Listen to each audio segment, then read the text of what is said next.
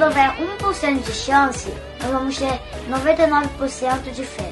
Porque isso aqui é Flamengo. Estamos de volta com mais um Flacast Saudações Rubro-Negras, podcast da torcida do Flamengo aqui, onde você tem opiniões, opiniões das opiniões, comentários, cornetadas empolgadas, por que não? debates, participações especiais e muita música para você. Esse é o seu podcast, o Flacast. Procura lá no seu agregador de podcast. Se você não conhece, está chegando agora, primeira vez que está ouvindo, assina a gente lá. Sempre depois dos jogos do Flamengo tem programa. Procura a gente nas redes sociais, Twitter, Facebook, Instagram, é o arroba FlacastSRN. Tem nosso canal no YouTube também, que em breve vai ter muita novidade. Procura lá o Flacast Saudações Rubro-Negras. E tem o Spotify, procura a gente no Spotify, assina a gente lá, que nosso programa está disponível no Spotify, no iTunes também, inclusive se você puder avaliar a gente com cinco estrelas no iTunes, a gente agradece bastante que ajuda aqui na, na divulgação do programa. Avalia lá, no nunca pedi nada para vocês. E chega de blá blá blá, vamos para os nossos participantes de hoje. Pode parar.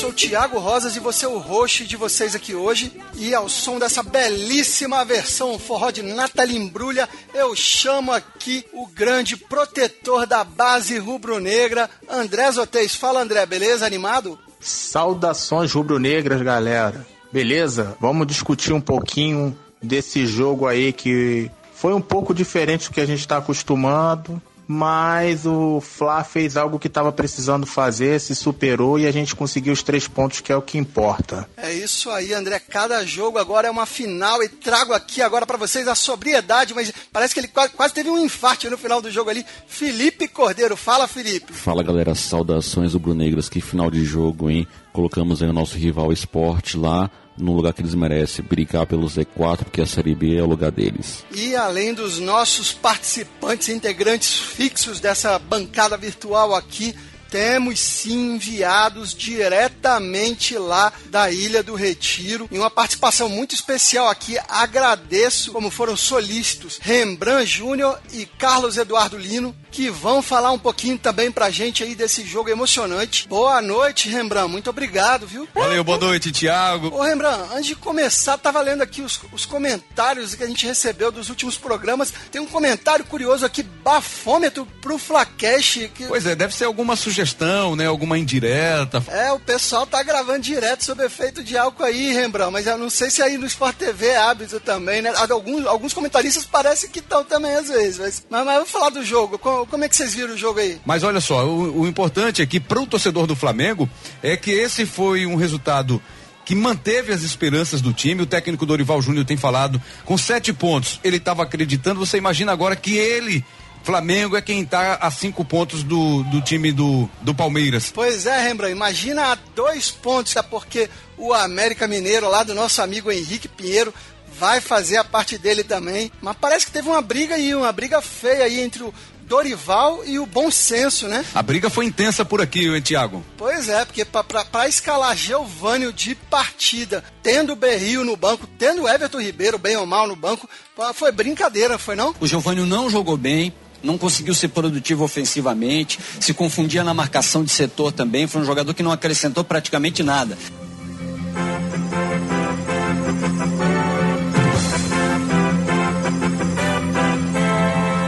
Cumprimento a sentença do juiz de direito da 18ª Vara Criminal da cidade do Rio de Janeiro, em ação de direito de resposta. Ih, Rembrandt, acho que sujou pra gente. Eu acho que o Dorival pediu direito de resposta não é aí, cara. capaz de ver nos outros senão os vícios que carrega em si mesmo. Eu já vinha dizendo aqui pro Flaquete parar de perseguir jogador técnico que ia dar merda. Põe aí, produção, põe aí. Giovanni tem feito bons treinos, assim como o Marlos vinha fazendo, assim como o Uribe é, é, é, é, conseguiu se recuperar dentro do campeonato. Nós vimos a possibilidade de também recuperarmos o Giovanni. Giovanni não, não esqueceu de jogar bola, ele é, um, ele é um excelente jogador, ele tem a minha confiança. E eu não tenho dúvidas que se a equipe se comportasse um pouco melhor, uh, individualmente nós teríamos ótimas atuações, nós teríamos os jogadores uh, uh, fluindo de uma outra forma. É, é, é, Dorival, não, cara, Giovanni, não, cara, você escalou mal o time, admite logo, cara. No primeiro tempo nosso, a gente podia ter tomado ali um, um sacode, cara. É. Ô, André, como é que você viu aí o, como o Flamengo foi armado, essa escalação que iniciou o jogo pelo genial Dorival Júnior, né? Fala aí. Falando especificamente do primeiro tempo, eu acho que teve uma coisa típica, né? A gente tem que destacar, o Flamengo teve menos posse de bola, mas foi efetivo, criou as melhores chances. Poderia ter feito mais se o Dorival não tivesse inventado. Porque eu não gostei da escalação do Giovanni. Eu teria ido com o Everton Ribeiro mesmo, ou poderia ter colocado o Berrio, que fosse. E ele improvisou o Léo Duarte, cara, como lateral direito. Eu também não faria isso. Eu daria chance à base. Não entendo porque o Thiago Enes não joga. Não, mas parece que o Thiago Enes não foi inscrito no Brasileirão, não, André. Eu daria chance à base, cara. Eu daria chance ao Clebinho. É, eu não sei se o Thiago Enes poderia jogar. Não, André, se o Thiago, Thiago Enes pudesse pode, jogar, daria chance a ele antes do Clebinho até. Não, não tem Thiago Enes. Não tem biscoito! E essa ideia do Léo Duarte como lateral direito, na verdade seria melhor ele como um terceiro zagueiro, o Flamengo jogando com alas. Aí o René iria pela esquerda, pela direita seria uh, alguém da posição, né? Mas ele escolheu o Giovanni, que para mim é uma árvore. Não, não deveria estar tá jogando, não deveria ter começado a jogar. Se fosse o Berrio aí, nesse, nesse caso seria até melhor que o Everton Ribeiro, ao meu ver. Aí funcionaria. Eu achei que o Dorival errou. Eu entendi até porque ele não ter colocado o Everton Ribeiro no primeiro tempo foi um pouco de cautela por causa do cartão amarelo que o Everton Ribeiro tem, o acúmulo, os dois, está pendurado, para jogar possivelmente contra o Grêmio. Mas na situação que a gente está, seria melhor investir tudo. Ainda bem que tudo deu certo. No final, tudo deu certo, apesar do senhor Paquetá o seu Paquetá, seu Paquetá, francamente, hein? E, e olhando os números aqui, são em 30 jogos, seis amarelos, além do vermelho aí. Não, não, lembro se teve outro vermelho também, mas é um número alto. Ele tá, tá bem disciplinado, assim, né? Tá com dor de cabeça, tá com dor de coluna, tá com dor de barriga, tá com dor de barriga. vai ser expulso, Paquetá já tem cartão. Já foi. Olha só a situação segundo tempo a perder, né, não, Felipe? Como é que foi? É, o André resumiu bem aí como é que foi a escalação inicial do Flamengo e, e também como é que foi, deveria ter sido o time, né, no primeiro tempo, porque foi realmente desastroso. E eu pensei que o Durival ia corrigir esse erro dele de escalação já no intervalo, só que não foi o que aconteceu, né? Ele esperou e acabou que o esporte no segundo tempo voltou, achei até no início, pressionando mais o Flamengo com mais chances de gol.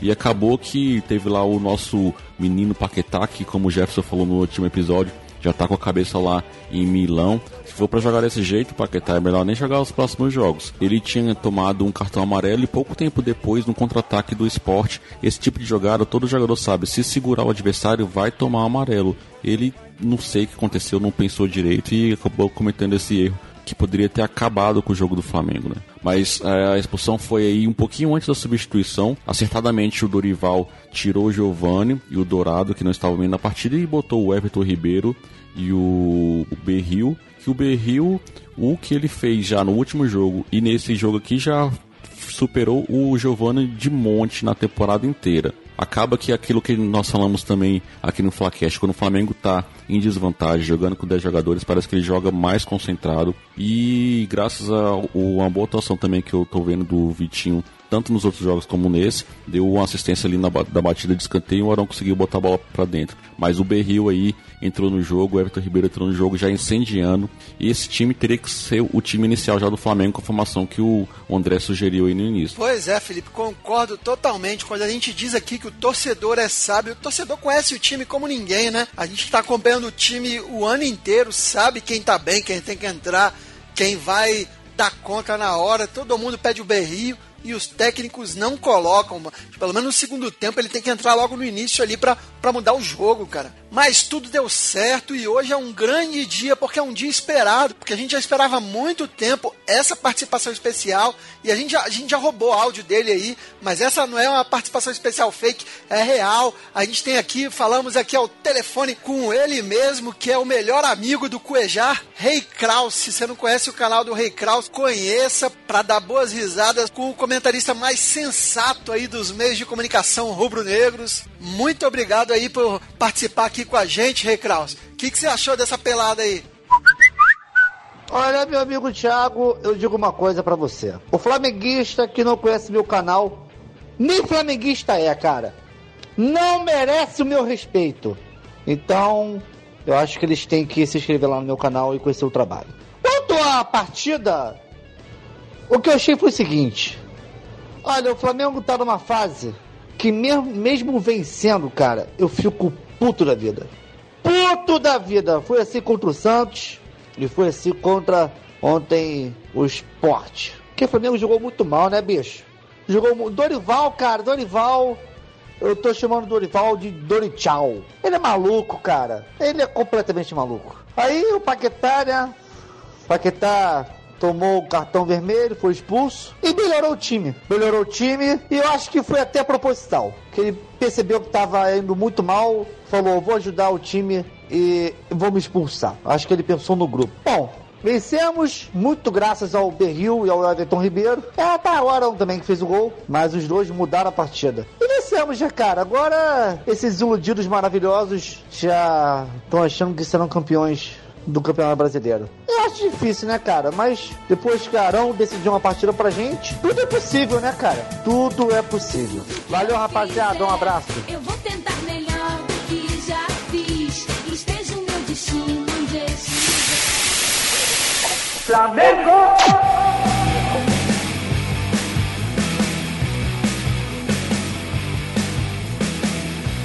Sensacional a participação do Rei Kraus. O recado aos iludidos foi bem claro, foi pra gente, porque a gente acredita, deixou chegar, foi, deixou chegar, é campeão, já estamos comemorando aqui, ah, deixa, Jefferson nem veio, tá bebendo aí. Mas falando sério, a gente não podia deixar aqui para não perder o costume de eleger pior e o melhor em campo. Então, André, quem foi para você aí o pior e o melhor em campo? O melhor em campo, sem dúvida, para mim hoje foi César. E o pior, Giovanni a Árvore. E pra tu, Felipe, quem, quem foi o craque da partida e o perebão? E para mim o melhor em campo foi o Vitinho e o pior, não preciso nem responder, né? Mas já que você perguntou, Giovanni.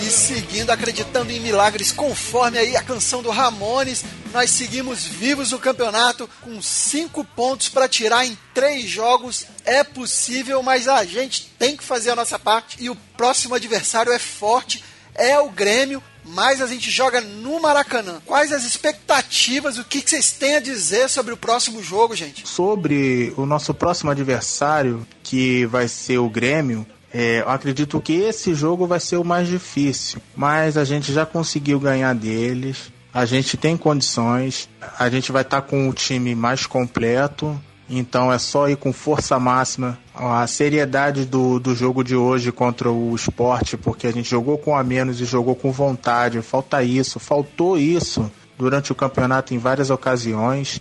E nada de invenção, Dorival, nada de invenção. Vamos jogar com força máxima, cada um na sua posição, quem está rendendo mais. Se tiver que dar chance para a base, tem que dar, ao meu ver, não pode ter medo. Enfim, vamos apostar tudo, porque o que a gente fizer e acreditando a gente consegue. Esse jogo do Grêmio vai ser dificílimo. Nós conhecemos aí o elenco do, do Grêmio, sabemos que eles são um time, tem um elenco muito bom, é um time bem competitivo, porém será um jogo chave, tanto para nossa luta pelo título como consolidação do nosso time no G4. Porque se a gente ganhar deles, nós vamos abrir sete pontos de vantagem sobre eles em dois últimos jogos aí, seis pontos a disputar. Então é um jogo importantíssimo, temos que ir para cima dele como se fosse uma final de campeonato, porque é a nossa chance de garantir nossa vaga no G4 e ir na caça ao Palmeiras. Palmeiras vai enfrentar o América, então o América tem, a, tá, tem chance ainda de escapar, entendeu? Tem a sobrevida, então o Palmeiras não vai ter um jogo fácil assim. O Palmeiras também vai ter complicação. Tudo é possível, basta a gente fazer a nossa parte também, senão não adianta. Então eu acredito que a gente consegue aí um novo triunfo e vamos continuar a caça ao porco.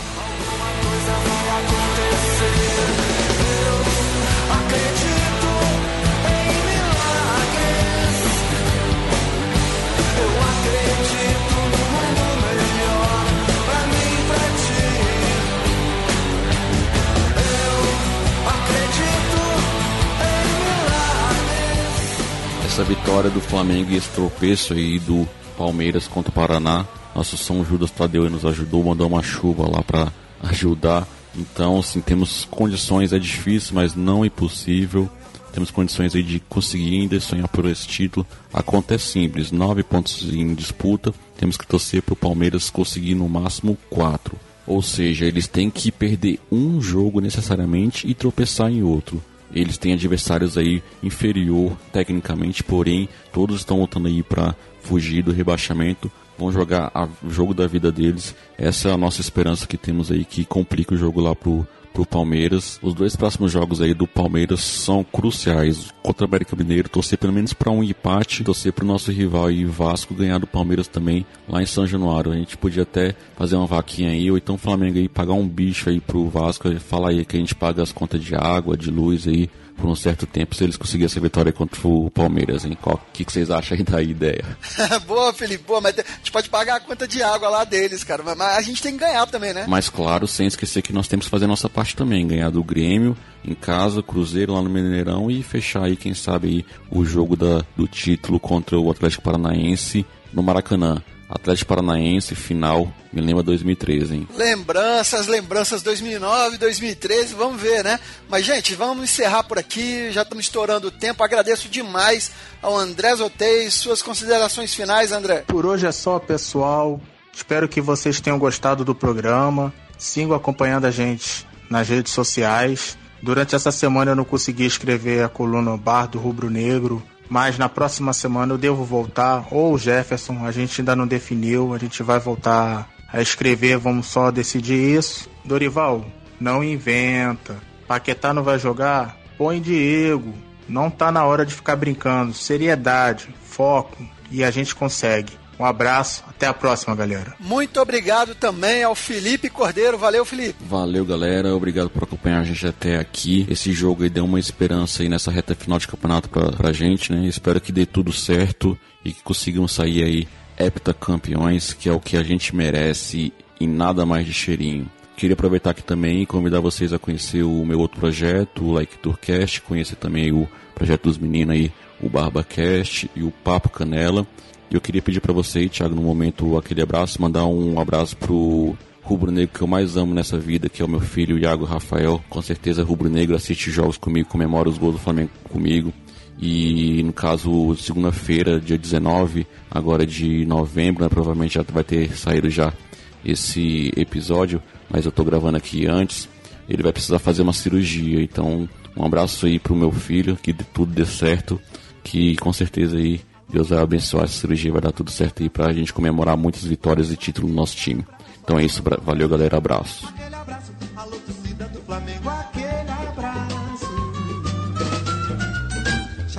Só atualizando vocês, o Iago tá super bem, logo logo tá gritando com toda a força Mengo, Mengo. Fiquem tranquilos. Aquele abraço especial vai para ele hoje e além daquele abraço eu tenho aquele recado para passar da nossa nova parceria com o aplicativo Flamengo Amino, que é muito legal, cara. É o passatempo rubro-negro. Você tem lá enquetes, gifs, memes, bate-papo, bolão, tem escambau, tem tudo que você pensar ali do Flamengo. E é bom que não tem nada que não seja sobre o Flamengo. Então você quer desligar de outros assuntos, esquece o Facebook, vai lá pro Flamengo Amino, que inclusive o Flacast Saudações Rubro-Negras tem um perfil lá, todo podcast nosso é publicado lá, quase mil seguidores já lá no Flamengo Amino. Um abraço aí para Tainá e para todo o pessoal lá do Flamengo Amino. Obrigado pela parceria e pela divulgação. Quem sabe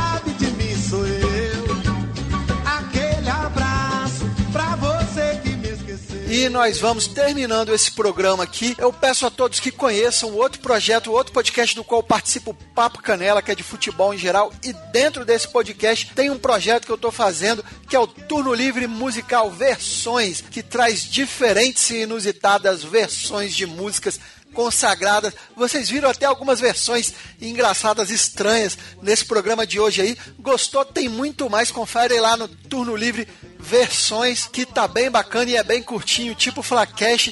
E por falar em música, a gente sempre termina e vai terminar o programa aqui com o momento Som Rubro Negro, que hoje traz uma raridade. A Araci de Almeida, que muito antes de ser aquela jurada do programa do Silvio Santos, era uma cantora de samba ali, uma cantora consagrada na era do rádio, muito amiga da Carmen Miranda, que essa era flamenguista doente, a Araci de Almeida era vascaína, e se você se interessa por essas histórias de música do Flamengo, se prepara que a gente tem uma entrevista especial saindo do forno em breve com esse tema, Flamengo e música, com o Paulo Tinoco, que é um pesquisador que sabe tudo de música em Flamengo, então se prepara que tá ficando muito legal. Mas voltando para Aracide Almeida, ela interpreta aqui Memórias de um Torcedor do Wilson Batista, outro sambista das antigas, ali da época do Noel Rosa, que você escuta agora aqui na despedida desse programa. É isso aí, saudações rubro-negras!